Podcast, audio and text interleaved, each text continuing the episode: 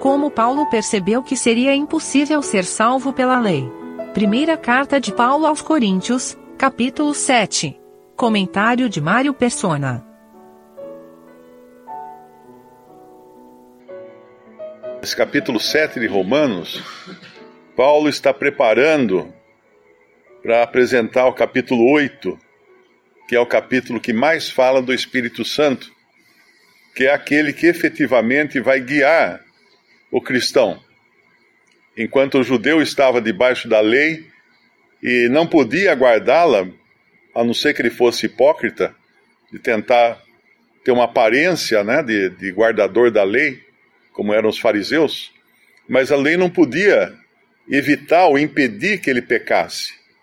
Porque, como, como acontece com tudo, é só dizer que é proibido e as pessoas querem experimentar. É, tinha um, tinha um zoológico aqui em Limeira, ali no Jardim Mercedes, e eu me lembro que a, a diversão da garotada era convidar os amigos para chegarem perto da jaula, jaula, do leão. Não, pode, vai lá, fica perto da jaula do leão. Tinha um leão, não, um leão bem, bem velho. E quando o leão percebia que tinha algum menino a uma distância pequena da, das grades, ele virava de costas e urinava para cima, pulverizando assim a sua urina e, e, molhando todos os que estavam perto da grade, e aí os, os amiguinhos lá caíam na gargalhada. Isso era a diversão dos meninos ali no, no Jardim Mercedes, no zoológico. Porque no momento em que tinha uma grade que impedia, e alguém uh, desafiava, vai perto da grade, você não tem medo, não sei o quê, pronto, era, era a chance do leão fazer a sua diversão. Nós sabemos que Paulo enroscou no último mandamento porque todos os mandamentos ele guardava fielmente, né? Não, uh, não adulterar, não, não transgredir o sábado e, e mais outras coisas. Mas no último, não cobiçarás, porque a cobiça acontece em pensamento.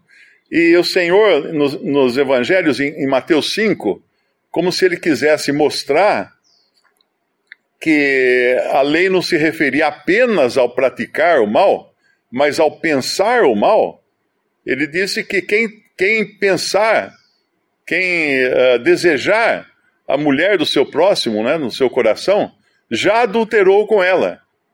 Então, no momento em que você lê um versículo daqui, ele fala: peraí, então, então não tem jeito. Essa semana um me falou lá que você tem a salvação, mas se você pecar em algum mandamento e não der tempo de, de se arrepender daquele, daquele pecado, você vai para o inferno. Eu falei, amigo, você está atravessando a rua Passa uma mulher rebolando na sua frente, você olha para ela e o ônibus se pega. Como é que foi? Você viveu uma vida inteira de fidelidade e o ônibus matou você na, na, na hora que estava atravessando a rua, que você estava pensando na mulher que passou rebolando. Eu pergunto: isso que, você, isso que você prega não é graça, não é evangelho, isso é, é roleta russa. A pessoa vive di, uh, diariamente pensando: eu posso, eu posso a qualquer momento ser condenado. Isso que, Paulo, isso que pegou Paulo no pé, porque ele fala que o mandamento, no versículo 9, versículo 8, mas o mandamento, mas o pecado tomando ocasião pelo mandamento, despertou em mim toda a concupiscência, porquanto sem a lei estava morto o pecado. E eu, em algum tempo, vivia sem lei, mas vindo o mandamento, reviveu o pecado e eu morri. E o mandamento que era para a vida, achei eu que me era para a morte. Porque o pecado, tomando ocasião pelo mandamento, me enganou e por ele me matou. Assim a lei é santa e o mandamento santo, justo e bom. Mas ele não. Mas ele era um pecador que ele tentava de todas as maneiras ter uma aparência de fidelidade a Deus e de guarda, de guarda da lei, mas na realidade ele tinha uma mente, como todo ser humano. E é impossível você pensar, bom, hoje eu não vou pensar bobagem. Só de você não pensar bobagem, você já faz uma relação na sua cabeça de quais as bobagens que você não quer pensar hoje. Você está cobiçando. Você já está pensando na bobagem. Então é, é importante entender que ninguém, pela guarda da lei, poderia ter vida eterna nos céus. Ele, Paulo pensou que a, que a lei era o mandamento. Que, o manda, ele falou, o mandamento que, que, que era para a vida, no versículo 10, achei eu, descobri eu, que me era para a morte. Porque eh, efetivamente no Antigo Testamento, o mandamento prometia a vida, mas era a vida na terra, era a vida perene. Uma pessoa que nunca pecasse, ela nunca morreria. E assim será no, no milênio também, quando Cristo vier reinar, onde os homens estarão ainda no seu estado natural, mas sem Satanás para tentá-los exteriormente. E aqueles que pecarem serão mortos. Isso é o que fala no Salmo. Uh, todas as manhãs o Senhor vai, vai tirar da terra aqueles que pecarem. Então, uma, uma ideia totalmente errada, de, geralmente a religião passa para as pessoas, é de que se ela viver uma vida correta, não, não que esteja errado viver uma vida correta, mas se ela se basear na vida correta para ser salva, ela, ela realmente vai estar negando a salvação por graça e pela fé que a própria Bíblia ensina. Nós lemos bastante disso lá no, no capítulo 2 de Efésios, né? Pela graça sois salvos mediante a fé, e isso não vem de vós, mas é dom de Deus, não vem de obras. E o que são obras? Obras é guardar a lei, obras é, é, é pertencer a uma religião, obras é, é ir aos cultos ou às missas, obras é ser batizado, é uma obra, é uma obra, porque se batismo salvasse, o, o batizador, o que batiza, seria o, o, salvador adicional, porque teria que ter Cristo e também alguém para batizar. Se não tivesse esse alguém, se alguém faltasse, a pessoa não seria salva. Essa é a ideia de quem acredita em salvação por batismo. Uh, ir à igreja ou uh, participar da ceia, algumas religiões dizem que se você não cear, você está perdido. Eu recebo muitas mensagens desse tipo dizendo que tem que cear, tem que cear. Se não cear, está perdido. Ou no, na linguagem católica, se não participar dos sacramentos e não, não receber o corpo de Cristo, literalmente, que os católicos acham, sem eles nunca terem pensado que lá, quando o Senhor instituiu a ceia, ele não estava morto, ele estava vivo. Ele mostrava que aquilo seria um memorial da sua morte e não a, a recepção concreta e tangível do seu corpo, porque o seu corpo estava na mesa ali com, com seus discípulos, né?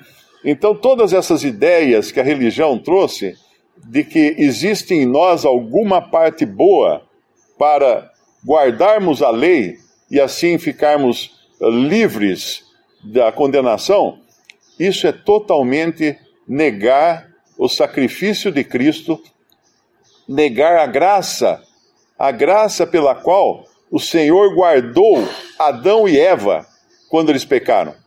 Quando alguém pergunta assim, mas por que, que Deus não terminou ali então, quando Adão e Eva uh, caíram em pecado? Por que não encerrou tudo ali? Porque Deus é um Deus gracioso. E o Senhor então fez vestimentas de pele para Adão e Eva e os expulsou do paraíso para que não comessem da, da árvore da vida e vivessem para sempre naquela condição horrível de pecadores. Por isso, a graça já apareceu lá no Jardim do Éden. Deus podia exterminar Adão e Eva e começar de novo? Podia. Mas aí não teria como mostrar a sua graça. E a sua graça foi mostrada ali para aqueles que pecaram uma vez. E que pecado foi esse? Ah, eles mataram, mataram muita gente, eles uh, fiz, adulteraram. Não, não tinha nem como adulterar no, no Jardim do Éden, né? eles simplesmente não obedeceram um mandamento de Deus: não comam. Não comam da árvore do conhecimento do, do bem e do mal. Não comam, porque no dia que vocês comerem, vocês morrerão. Então, toda tentativa, tem, tem até um versículo, eu estava tentando achar aqui, é, deixa eu ver se eu encontro aqui, em Levítico, capítulo 18, versículo 5, diz assim: Portanto, os meus estatutos e os meus juízos guardareis, os quais, fazendo-os o homem, viverá por eles. Viverá por eles. Mas isso, vida na terra, não vida eterna, não a vida que nós recebemos de Deus quando cremos em Cristo. E em Provérbios 9,17, mostra muito bem o efeito da lei, que é santa, justa e boa, no coração de um homem que é pecador. As águas roubadas, Provérbios 9, versículo 17. as águas roubadas são doces, e o pão comido às ocultas é suave. Esse é o sentimento do ser humano. Quando ele encontra um mandamento que, que proíbe que ele faça alguma coisa, ah, aí sim, aí ele vai fazer em pensamento. Meu pai costumava dizer que se você quiser parar uma banda de metais, né, o pessoal da corneta, do trombone, da tuba, né, você fica na frente de, de, deles, na hora que eles estiverem passando, lambendo um limão. Lambendo um limão, porque ele falou que entope as cornetas. Porque os músicos, se eles enxergarem você lambendo um, um limão, na mesma hora eles vão pensar no que é lamber um, um limão e vão entupir a, o bocal das suas cornetas de tanta saliva. Eles vão salivar. Nós salivamos quando vemos uma comida gostosa, não é? Onde se passa esse desejo? Na mente na mente. Um homem vê uma mulher bonita, ele saliva, vamos dizer assim. Como? Na mente. Na mente. Tudo se passa na mente e basta isso para nós entendermos que não há ninguém que guarde a lei. Não há nenhum. A lei continua boa, continua justa, continua fiel, mas para apontar o pecado, como foi lá com como foi lá com Paulo, né? Uh, em algum tempo, versículo 9 de Romanos, Romanos, 8, Romanos 7, eu, em algum tempo, vivia sem lei, mas vindo o mandamento, reviveu o pecado, e eu morri. E o mandamento que era para a vida, achei eu que me era, descobri eu, na verdade, ele está falando, descobri que me era para a morte. Porque o pecado, tomando ocasião pelo mandamento, me enganou e por ele me matou. Essa foi a experiência de Paulo. E ele conta essa experiência baseando-se também naquilo que Tiago diz: que, que se você guardar todos os mandamentos, mas pecar em um deles, você é culpado de todos, porque você é culpado da lei, da lei como um todo. Se eu, se eu passar no, no sinal vermelho, mas eu não estacionar em lugar proibido, eu sou culpado da lei de trânsito, porque eu passei no lugar no, no sinal vermelho. Então toda, toda a lei foi dada para Israel também para guardá-los.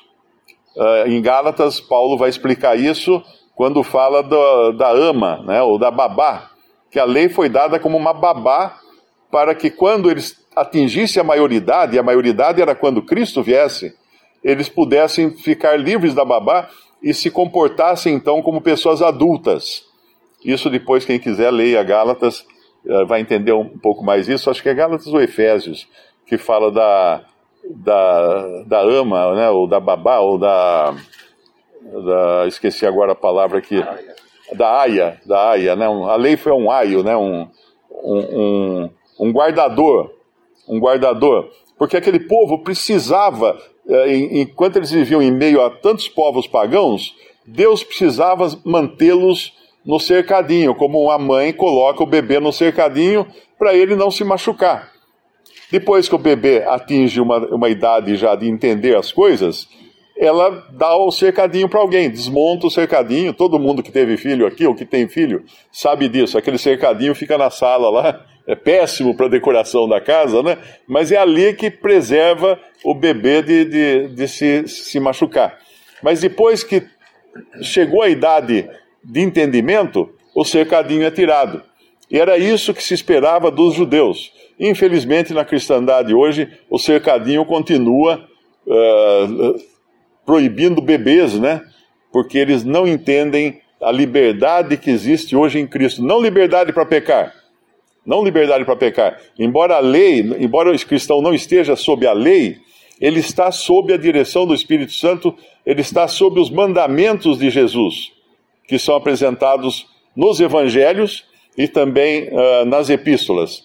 Quando você lê quando você lê Mateus 5, por exemplo, você percebe ali que existem mandamentos de Jesus que não estavam na lei. Quando ele fala, eu porém vos digo. Como assim? Como ele podia dizer, eu porém vos digo? Ele está falando da lei, é porque ele era o autor da lei. E ali estava vindo agora, estava chegando uma, uma maneira nova de Deus tratar com o seu povo. E que seria então o povo que ele resgatou o povo que ele salvou pela sua morte e pela sua ressurreição.